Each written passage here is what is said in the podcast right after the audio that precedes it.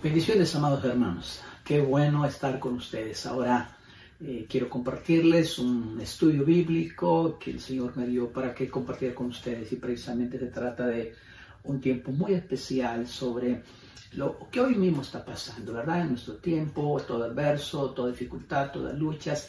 ¿Cuál es el orden de la iglesia? ¿Qué es lo que nosotros realmente necesitamos saber? Pues bien, quiero tocarles un punto aquí interesante sobre la palabra de Dios que nos habla en, el libro de Ezequiel, capítulo 36, versículo 33. Los tengo aquí en pantalla para que eh, yo se los voy a leer de manera audible y ustedes, por supuesto, lo van a hacer ahí en sus casas. Dice la escritura así en Ezequiel 36, versículo 33 en adelante. Dice, así ha dicho Jehová el Señor, el día que os limpie de todas vuestras iniquidades.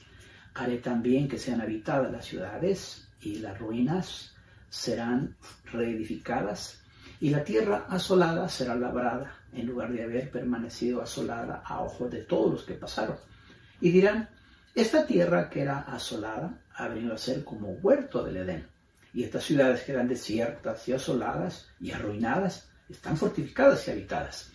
Y las naciones que queden en vuestros alrededores sabrán que yo reedifiqué lo que estaba derribado y planté lo que estaba desolado. Yo, Jehová, he hablado y lo, haré. Así ha dicho Jehová el Señor. Aún seré solicitado por la casa de Israel para hacerles esto. Multiplicaré los hombres como se multiplican los rebaños, como las ovejas consagradas, como las ovejas de Jerusalén en su fiesta solemne. Así las ciudades desiertas serán llenas de rebaños de hombres y sabrán que yo soy Jehová. Pues bien, este pasaje que leemos nos ilustra el tema que tengo para ustedes y es el diseño de Dios para levantar un ejército espiritual. Así es que vamos a iniciar orando, Padre bueno, en esta hora te damos gracias porque, eh, Señor, tú eres bueno, tu misericordia es grande y ahora tenemos un estudio, Señor, que nos permite descubrir en tu palabra a través de la revelación que estás dando ahora mismo, Señor, para que tus hijos, tu pueblo, sepa qué hacer en estas circunstancias, cuál es nuestro rol como iglesia en este momento y qué es lo que tú esperas de nosotros. Quédate en esta hora, te lo rogamos en el nombre de Jesús. Amén y amén. Bueno, titulé El diseño de Dios para levantar un ejército espiritual. Y tal como lo explicaba, eh, Ezequiel 36 lo que nos ilustra es todo un proceso que Dios eh, tuvo con Israel. Recién estaba pasando un problema, no le diré una pandemia, pero sí una situación de crisis. Estaba el país destruido, asolado. Y viene Dios en el capítulo 36 de Ezequiel, les hace una promesa, les hace uh, un pacto a donde los iba a bendecir, donde los iba a sacar de donde estaban entrampados para llevarlos a una transformación, a un cambio, a bendiciones que vendrían para su vida. La pregunta es, dentro de todo esto, eh, ¿qué estaba haciendo Dios? ¿Iba a bajar eh, dos ángeles, así como cuando pasó en Sodoma y Gomorra, iba a bendecir al pueblo? No.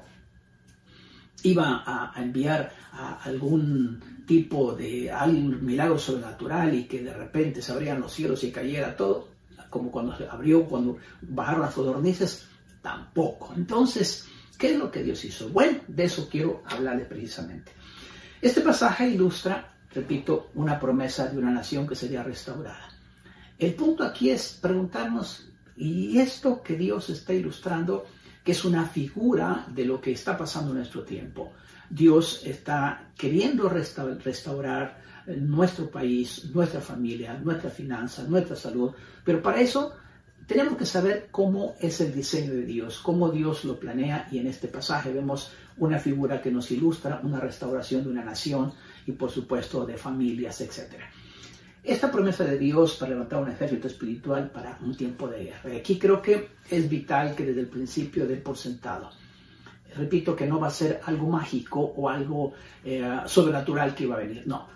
La promesa de Dios estaba basada en que había que levantar un ejército espiritual para un tiempo de guerra. ¿Y cómo iba a ser ese levantamiento de ese ejército espiritual para un tiempo de guerra? Pues bien, Ezequiel capítulo 37, versículo 10, nos da el producto terminado, es decir, todo el proceso, cuál fue el resultado final de lo que Dios quería, cuál era si lo queremos ver de esta manera. cuál era la visión de futuro.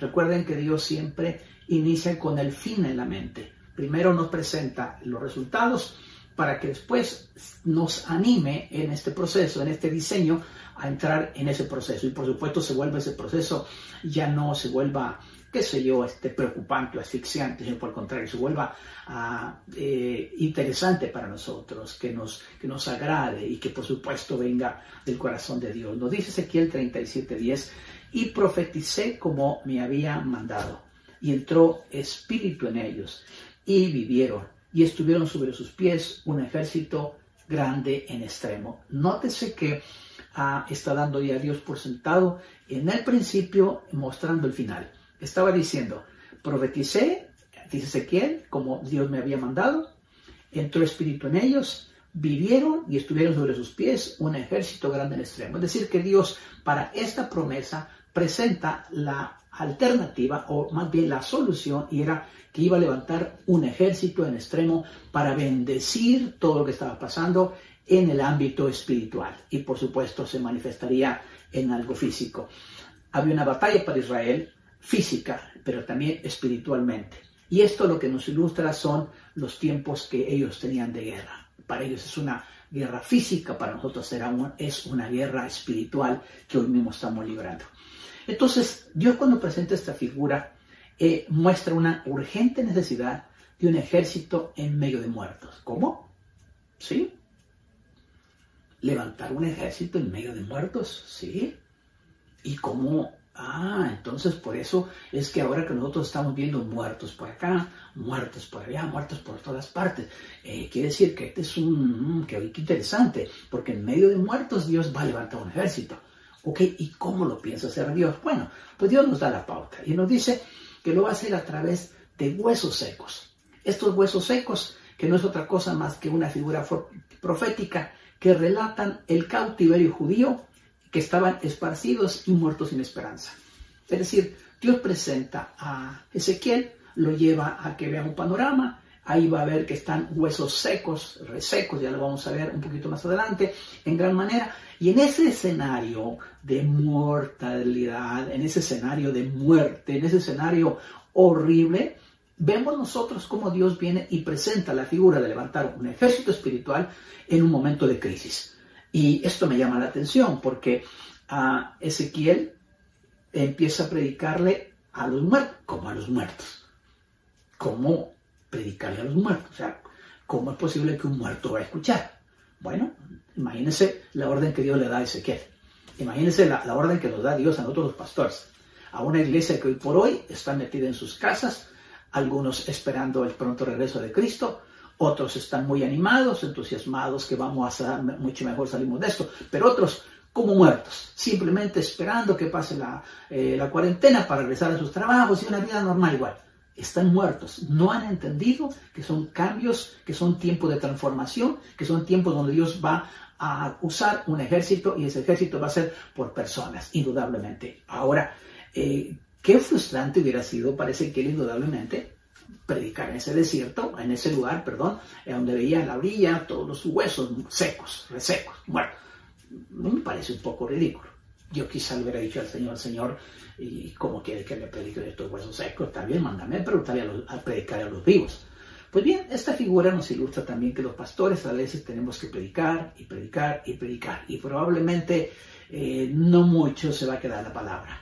Quizá para algunos va a rebotar, para otros ni van a entrar, a otros ni siquiera han querido encender su televisor o entrar a internet para ver este mensaje. Pero bueno, mi trabajo es hacerlo de Ezequiel hablarle, aunque fuere necesario, a esos huesos muertos, huesos, huesos que están muertos.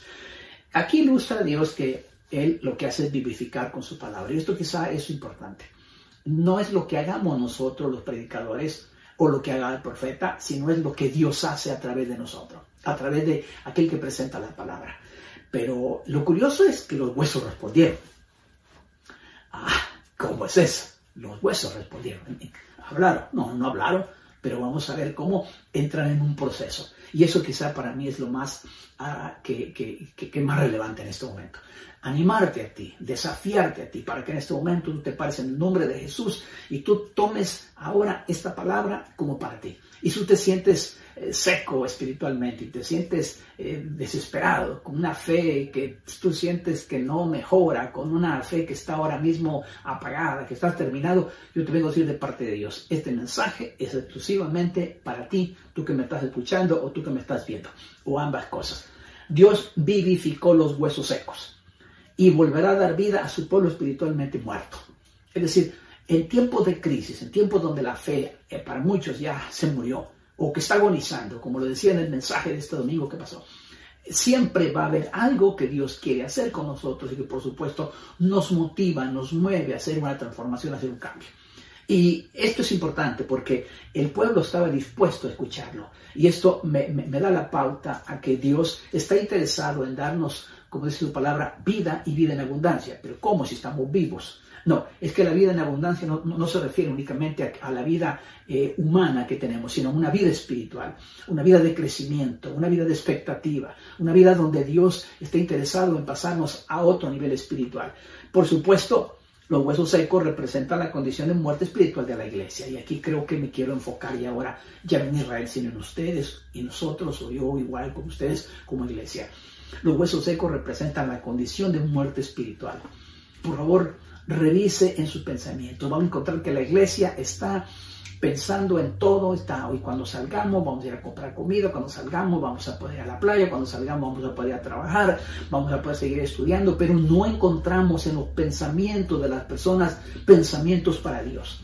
Pareciera que la condición ah, espiritual de las personas ahora mismo en sus casas es una condición que está agonizando su fe. Algunos están orando porque están asustados, pero no porque estén buscando el corazón de Dios. Algunos están hasta incluso preocupados porque dicen, ¿a dónde va a llegar esto? Como que no supieran lo que va a pasar.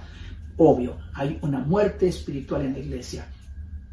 Se acostumbró mucha gente a estar en cuatro paredes en los templos y ahora que no está, piensa que ya no hay iglesia. La iglesia somos nosotros y en esa condición espiritual caótica que muchas veces se encuentra la iglesia, y no hablo de la nuestra, hablo en términos generales la iglesia hoy por hoy no sabe qué hacer. Algunos pastores estamos desconcertados porque no sabemos cómo presentar el Evangelio, estamos preocupados. ¿Por qué? Porque hay una muerte espiritual en la iglesia. La iglesia parece, parece, no digo que sea, pero parece un montón de huesos secos espiritualmente muertos sin esperanza. Y eso quizá es la parte que quiero yo sacudir tu vida. Así es que hágame un favor con todo respeto, el que esté a la par suya, su esposa o su abuela o su cuñado, su papá, su mamá, sacúdalo y dígale, es tiempo que empecemos a levantarnos, dígale, es tiempo de levantarnos en el nombre de Jesús. Pues bien, Dios prometió restaurar su nación. Y aquí creo que esto es vital. Mire, ¿qué nación ahora mismo en el mundo no está angustiada, preocupada, desesperada? Que mencióneme una todas las naciones. Imagínense.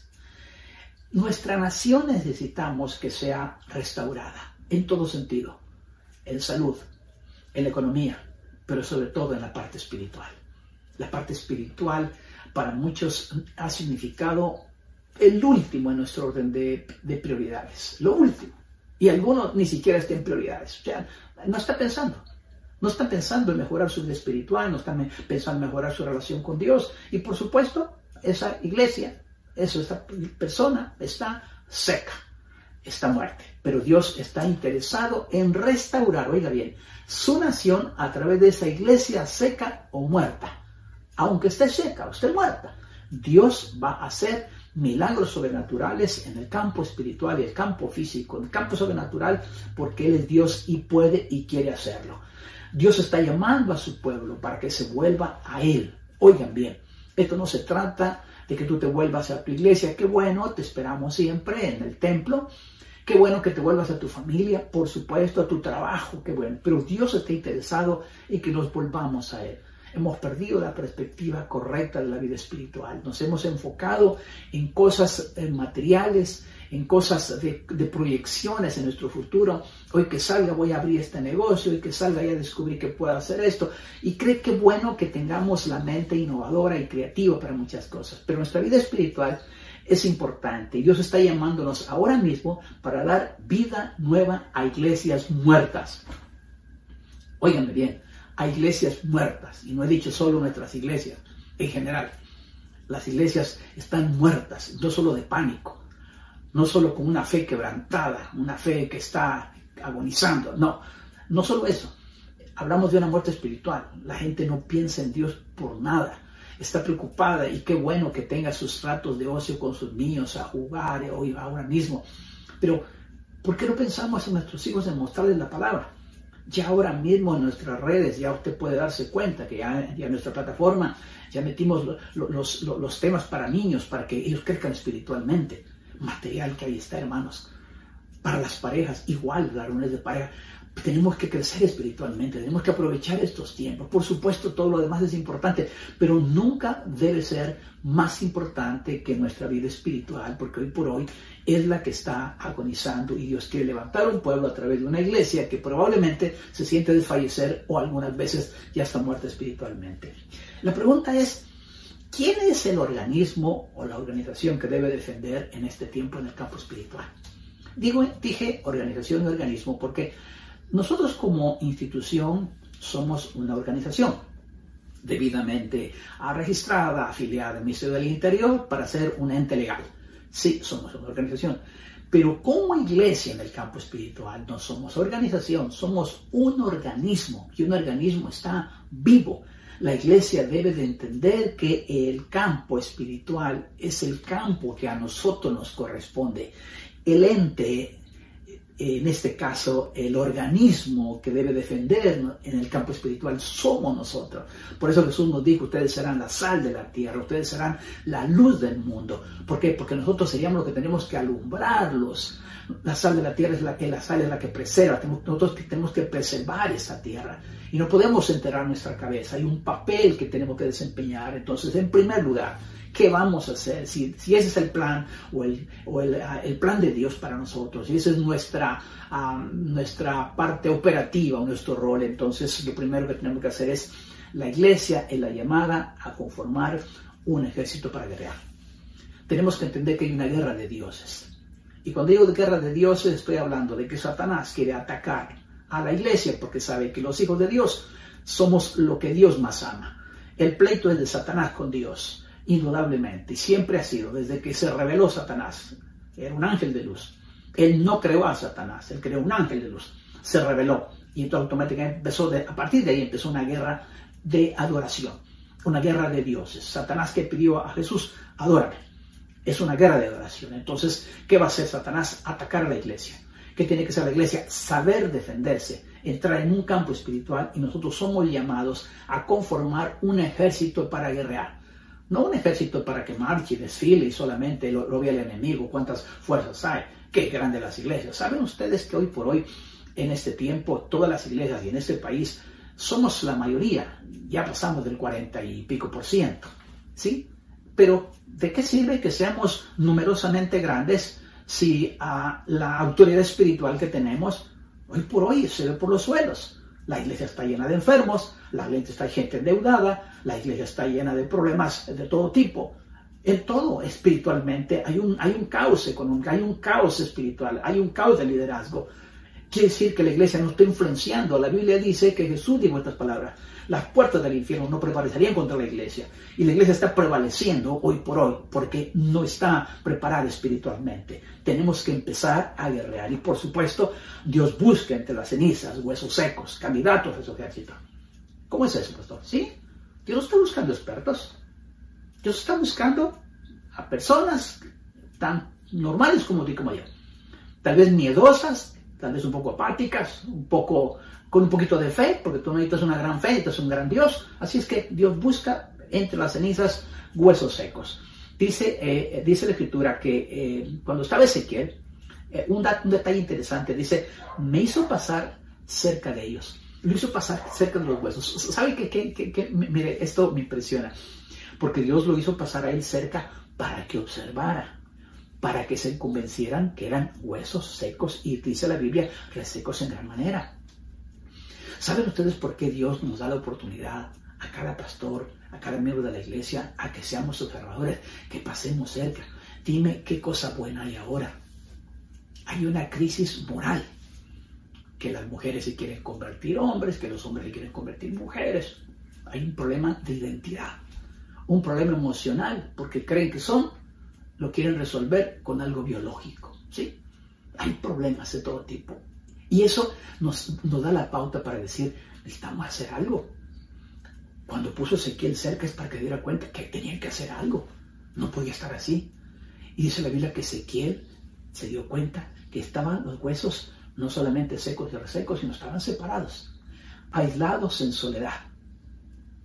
No creo que los huesos estaban, los huesos estaban regados, a saber de quién era una pierna, de quién era un brazo, de quién. Ahí estaban todos los huesos, regados completamente.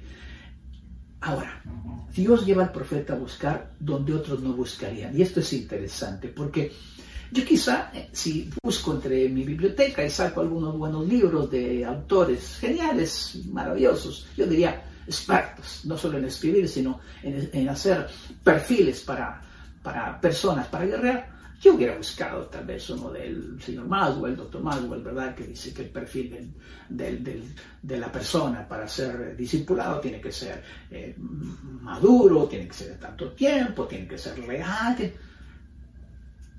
no lo vamos a encontrar. Jesús, ¿cuál fue el perfil que ocupó? Pescadores, simplemente burdos pescadores, lo decía en otro mensaje.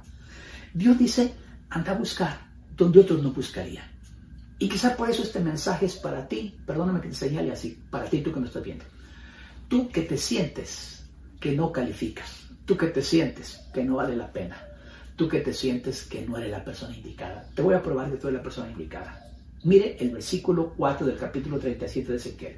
Me dijo, entonces profetiza sobre estos huesos y diles, huesos secos, oíd palabra de Jehová.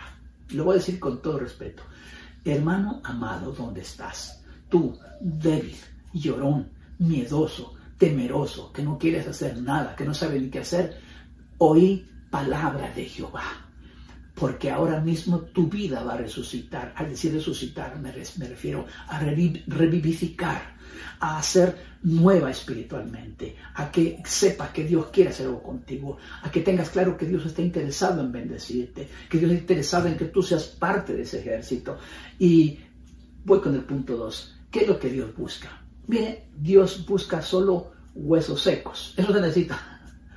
No tienes que ser tú un experto teólogo profundo no tienes que ser un estudiante de teología que ya egresó y con los máximos honores. Qué bueno si eres eso. Pero lo que tú necesitas entender es que Dios no está interesado en toda tu capacidad. Está interesado en que si tú te estás descalificando ahora mismo, tú eres candidato. En que tú mismo te estás diciendo a ti mismo, no, es imposible, yo no, no, no creo. Sí, ese eres tú. El que, el que menos cree, ese eres tú. Así es que Huesos secos solo se necesitan, no reconocidos guerreros. Y lo interesante es cómo lo hace Dios. Dice, he aquí, yo hago entrar espíritu en vosotros y viviréis. El secreto aquí está, que lo que hace el Espíritu de Dios. Se supondría que todos tendríamos que tener el Espíritu de Dios. Todo cristiano, creyente, genuino, debe tener el Espíritu de Dios. Pero hay un pequeño problema. El problema de la iglesia es la insensibilidad hacia el Espíritu de Dios. Quiere todo resolverlo en sus fuerzas, en su capacidad, en sus planes, en todo, pero no quiere que el Espíritu de Dios trabaje. Mientras el Espíritu de Dios no esté en tu vida, ese empoderamiento que da el Espíritu de Dios, que dice Hechos 1.8, y recibiréis poder cuando haya venido sobre vosotros el Espíritu Santo y me seréis testigos en Jerusalén, Samaria, Judea y hasta lo último de la tierra. Amado, el Espíritu hace la diferencia. Por eso Jesús dijo, yo me voy, pero les dejo el Paracleto, les dejo el Espíritu Santo, les dejaré un alos, y la palabra alos o ayos, como algunos lo traducen en griego, significa uno de la misma especie, otro semejante a. Por eso es que es, es interesante entender que no estamos huérfanos. Jesús se fue, pero dejó el Espíritu Santo dentro de ti y dentro de mí. Aleluya. Esa es una bendición. Dios ofrece vida a lo que está muerto. Qué rico cuando Jesús le dijo, el que cree en mí, aunque esté muerto, vivirá. Porque no se refiere a una muerte física necesariamente, incluye la muerte espiritual. Hay personas que están muertas en la calle, caminan como sonámbulos. Tienen vida física, pero muerte espiritual, muertos totalmente No hay. El Espíritu de Dios nos... ¿Saben ustedes que Pablo le escribió a la iglesia de Roma, el capítulo 8, versículo 9, si no me recuerdo? Que le dijo literalmente. Dice que anduvieran conforme al Espíritu. Si es que el Espíritu de Dios estaba en ellos. Me, me llama la atención eso. Romanos 8, 9, búscalo en tu casa. Y me llamó la atención. ¿Cómo es posible que Pablo les dijera eso? Si era la iglesia, si yo recibí a Cristo. Amado, cuando uno es un genuino cristiano, tiene al Padre, tiene al Hijo y tiene al Espíritu Santo. La Biblia dice, en Jesús habita corporalmente toda la plenitud de la, de, la deidad, Colosenses 2.9. Así es que el Espíritu de Dios necesitamos tener sensibilidad para entender la voluntad de Él y hacer lo que Él quiere. Dios toma lo que nadie quiere y levanta un ejército, es decir, toma lo despreciable, lo necio y lo di. pastor, es que yo soy una persona despreciable. Bueno, ¿y? Ah, pastor, usted no sabe, yo soy necio. ¿Sí? Pastor, yo soy sexo débil, soy débil. Ajá, de verdad. Y entonces ya por eso está descalificándote. Pues te tengo una noticia. Fíjate que el apóstol Pablo a la iglesia de Corinto, en el capítulo 1, versículo 27, le dijo estas palabras. Mire, sino hablando de lo que había escogido, de cómo lo hacía Dios, hablándole de todos los términos, hoy le dice, sino que lo necio, ajá, calificaron los necios, del mundo escogió Dios para avergonzar a los sabios. Ah, o sea que el muy inteligente, el muy sabio, se confunde. ¿Y este qué, qué, está haciendo ahí? Este está ahí hablando lengua y este está profetizando. ¿Sí? El necio. Ah, no, pero ¿cómo puede? Con que una burra profetizó y no el mismo, dice la Biblia, que el mismo rey Saúl lo hizo profetizar entre todos los profetas, hasta después, bueno, no se avergonzaba, pero decían otro igual a ellos. Yo voy a buscar lo débil, lo necio. Así es que si hay alguien que se sienta necio, te tengo una noticia, vas a avergonzar al sabio. Y lo débil del mundo escogió Dios para avergonzar lo fuerte. Todos aquellos que se descalifican son candidatos para levantar este ejército en este tiempo a donde Dios va a transformar. Y lo va a hacer no con ángeles, lo va a hacer a través de ti y a través de mí. Él solo busca personas dispuestas. Solo busca disposición para hacerte un integrante de su ejército en tiempo de guerra. Es disposición. Mira, de las cosas más interesantes, más importantes, de más profundidad y te digo con profundidad, es la sencillez, ahí está la profundidad, es la sencillez. Se necesita solamente que digas, aquí estoy. Señor, heme aquí, envíeme a mí. Te voy a hacer un desafío. ¿Qué tal si en este momento, delante de todos los que están ahí, que te están oyendo, que te están viendo, y ojalá que no te dé vergüenza, y digas, Señor, heme aquí, envíame a mí. Vamos, heme aquí, envíame a mí. Gloria a Dios por eso. Número tres. Dios restaura muertos para ser los guerreros espirituales. ¡Wow! Esto sí que está bueno. Cuando dice restaura muertos, no es que vamos a ir al, cementerio a sacarse. No, hay un cementerio espiritual. Ahora mismo, todos los que lloran, que no saben qué hacer, qué pobre estoy de mí, que esta pandemia, Señor, ¿y por qué a mí? ¿Y por qué a ti no? Señor, ¿por qué a mí si yo soy un hijo tuyo? ¿Y por qué a ti no? Señor, pero es que mira, yo diezmo, yo ofrendo, ¿y por qué a mí? ¿Y por qué a ti no? Te recuerdo un personaje, ¿te acuerdas de Job? Lo decía yo en un mensaje estos días. Job, recto, temeroso de él, ¿sí? apartado del mal, recto, perfecto, temeroso y apartado del mal.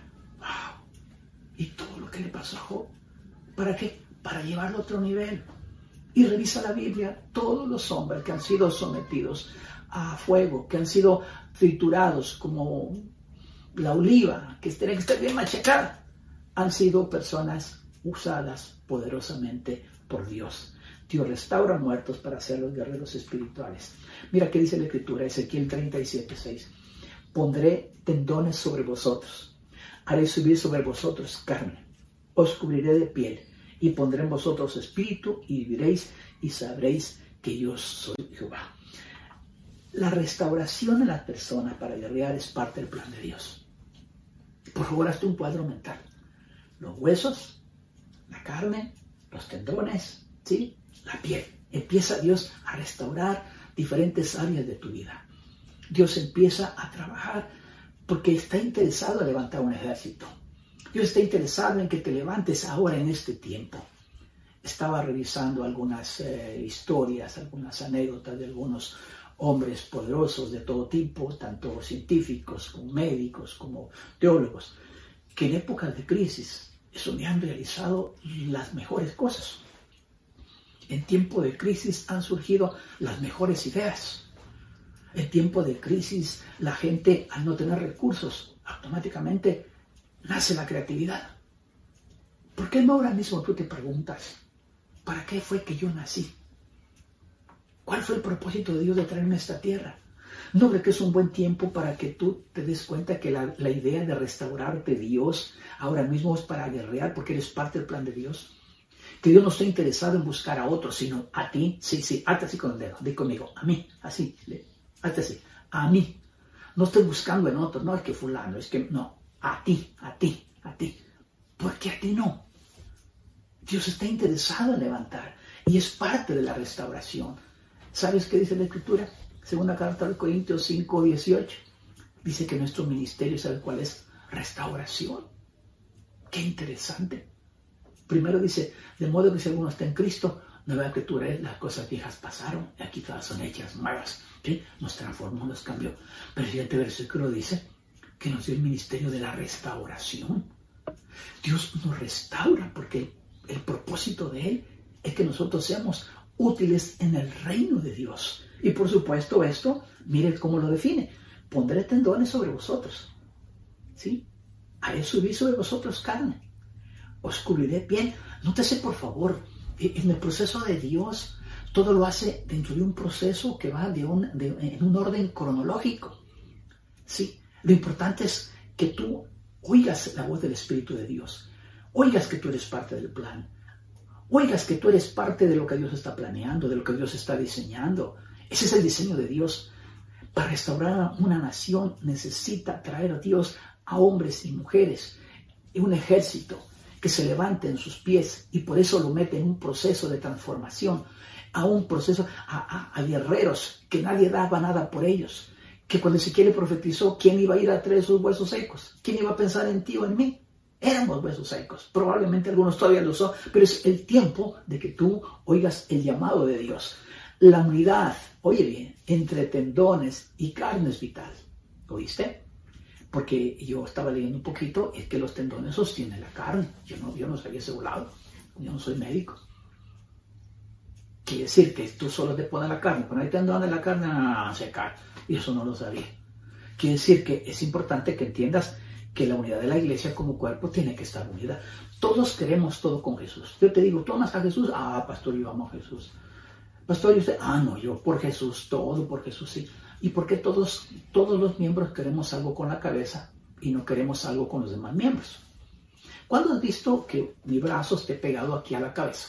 Sería un, sería un, un fenómeno. Imagínate una cabeza con un pie aquí puesto o una cabeza con, con la espalda o con un hombro aquí puesto.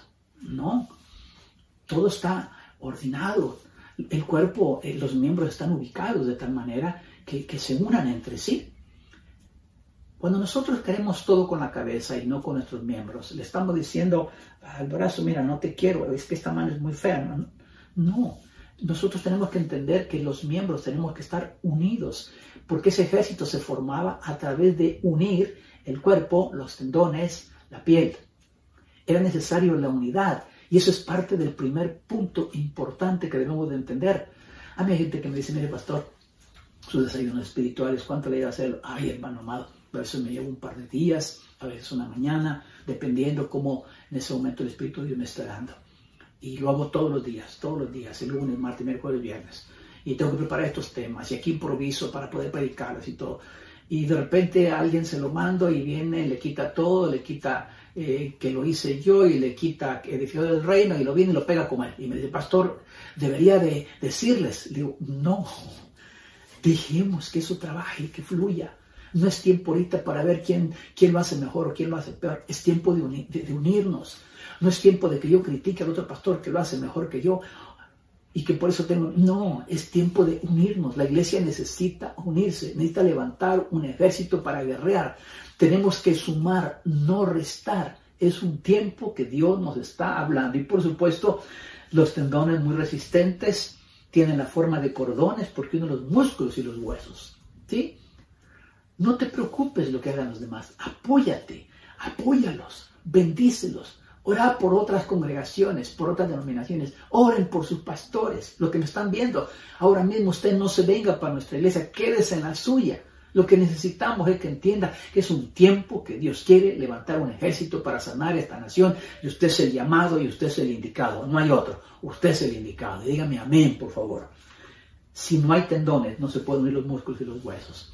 Si no hay unidad, nada podemos hacer. Si nos estamos criticando, si nos estamos robando ovejas de otro redil, en el, mire, hermano, la pecera del mundo es la más grande ahora. Hay ando un montón de gente como loca desperdigar. Agarre a esos esos bolos que solo andan bebiendo porque no quieren agarrar el coronavirus, agárrenlos, tráiganlos. Háblele del Señor. Ahora mismo usted puede perfectamente subirse a una plataforma, que se yo, en WhatsApp o en, Twitter, tanta forma de predicar el Evangelio. Ahora ya tiene, tiene que estar enfrente de la gente, pues. tiene que hacerlo, porque Dios está esperando que tú te levantes en este tiempo como parte de ese ejército. En cuarto lugar, y es el último punto, Dios levanta un ejército espiritual para fortalecer la iglesia.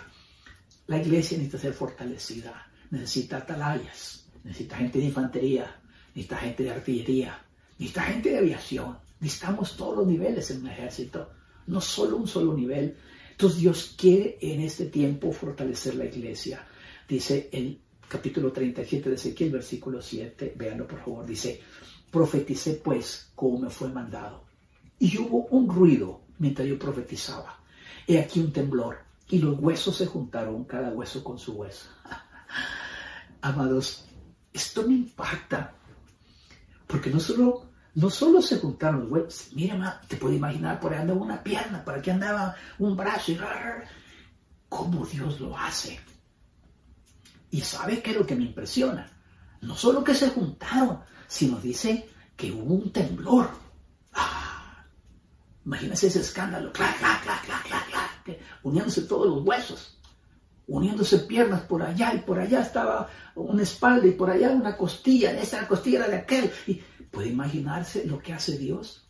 Y mire, después de la unidad de la iglesia, fíjate bien, se fortalece tu familia, tu comunidad, tu país, porque causará temblor en los aires.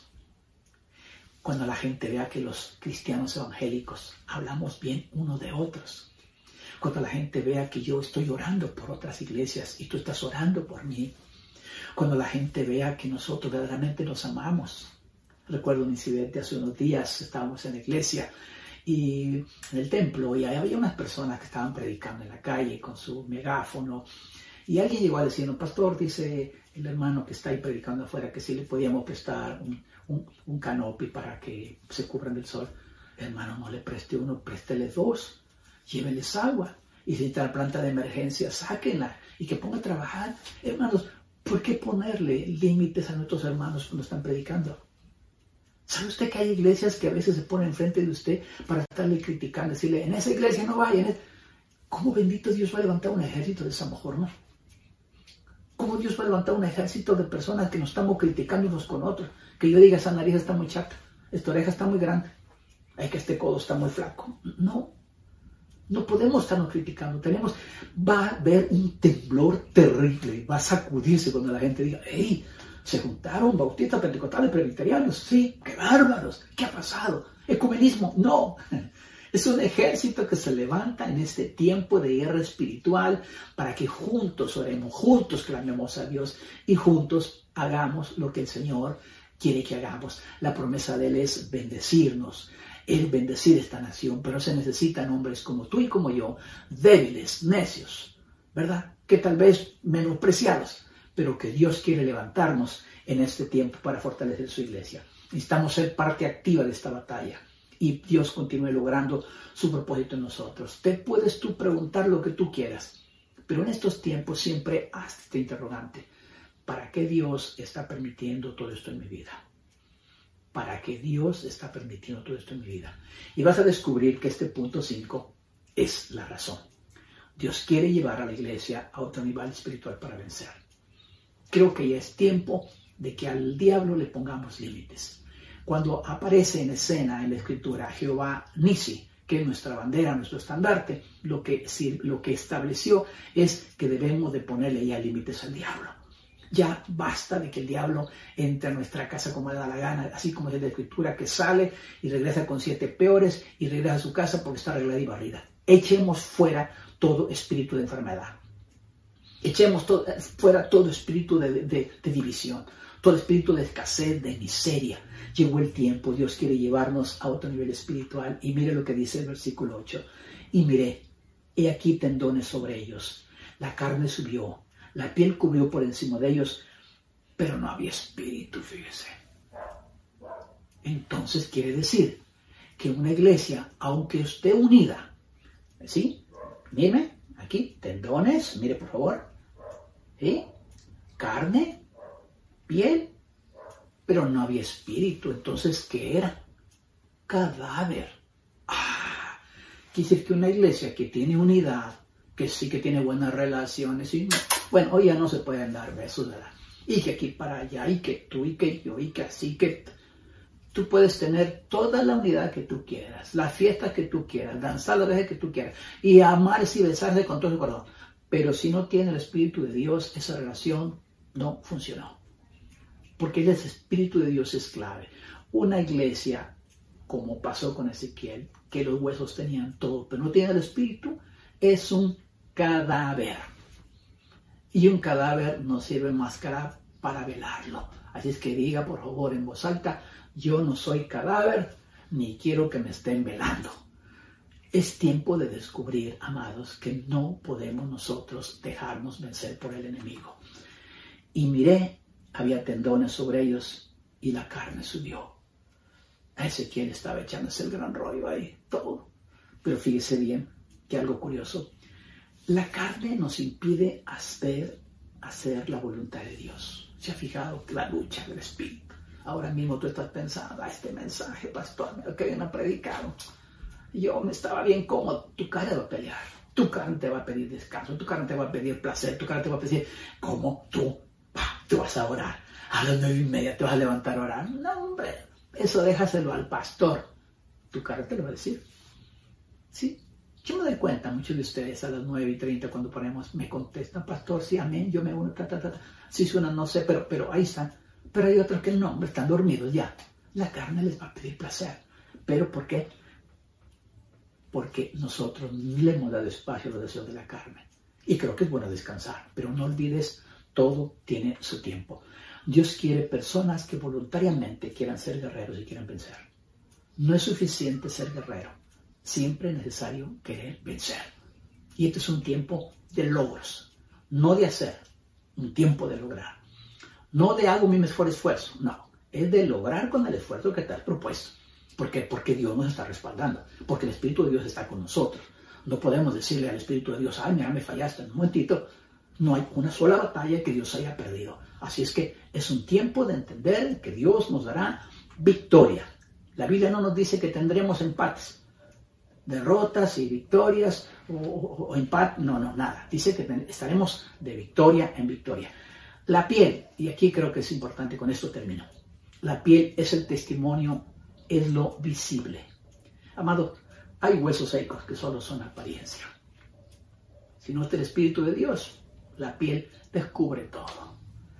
Qué tristeza sería para nosotros que tuviéramos solo apariencia. Nuestra piel bonita, de acuerdo al pasaje que leímos, pero eso no es más que un cadáver con bonita piel.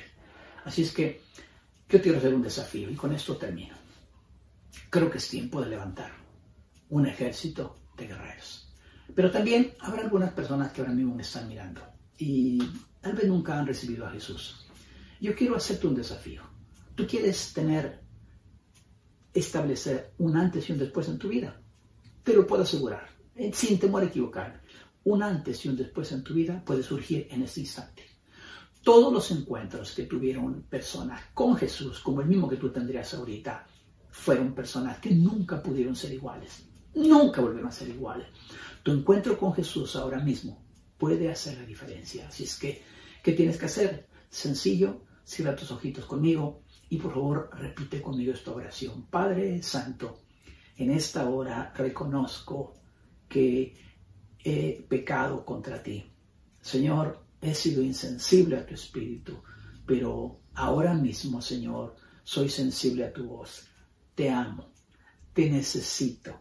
Yo recibo, yo recibo a Jesús como el Señor de mi vida, porque estoy seguro que habrá un tiempo que cuando Él me llame, yo iré con Él al cielo. Yo por fe lo recibo en el nombre de Jesús. Amén y amén. Amigos, si tú hiciste esta sencilla oración, pero muy importante, ten la seguridad de que tu salvación está asegurada. Y para mis hermanos ahora mismo que me están viendo, aquellos que ya tienen al Señor en su corazón, asegúrate de tener el Espíritu de Dios. Asegúrate de que el Espíritu de Dios esté en tu vida. Y si por alguna razón tú quisieras descubrir cómo saber si tengo el Espíritu, pastor, sencillo. Si tú pecas y no te estorba, ciertos mensajes no te hacen mella, probablemente el Espíritu no está. Pero si el Espíritu de Dios está en tu vida, el pecar te va a molestar. No dije que vas a dejar de pecar, no. Todos, no hay uno que no peque. Me refiero a que si tú pecas, el pecado no te va a dejar en paz. Te vas a sentir mal. Vas a decir, Señor, tiene razón. No está bien lo que estoy haciendo.